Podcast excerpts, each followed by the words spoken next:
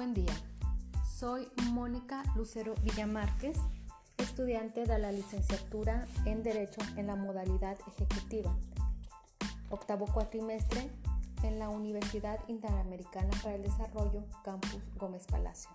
El día de hoy, en nuestra materia de juicio de amparo, abordaremos el tema del incidente de suspensión. El incidente de suspensión es el mecanismo a través del cual el órgano de amparo se pronuncia en torno a la necesidad de suspender la ejecución del acto reclamado por parte de la autoridad responsable, prefecto de salvaguardar los derechos del agraviado. El fundamento eh, del incidente de suspensión lo encontramos en el artículo 107 de la Constitución Política de los Estados Unidos Mexicanos, en el artículo 126 cuando el incidente de suspensión procede de oficio y en el artículo 128 de la propia ley de amparo cuando es a petición de parte.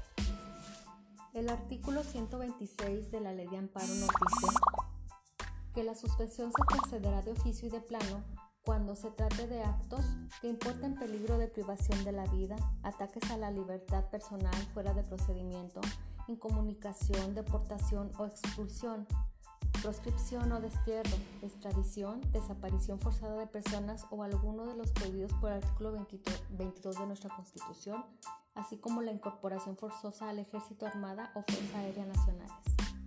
Por su parte, el artículo 128 nos dice que con excepción de los casos en que, en que proceda de oficio, la suspensión se decretará en todas las materias salvo las señaladas al final de este propio artículo.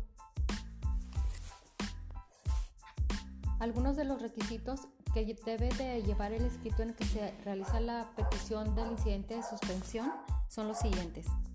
Los datos generales de la causa al inicio del escrito.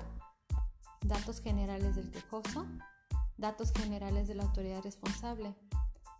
La solicitud de suspensión del acto reclamado, dejando claro en qué consiste el mismo y señalando que no se afecta interés social o se contraviene disposición de orden público el sustento normativo, el punto petitorio en el que se nos debe tener por presente solicitando la suspensión del acto reclamado, lugar, fecha y firma.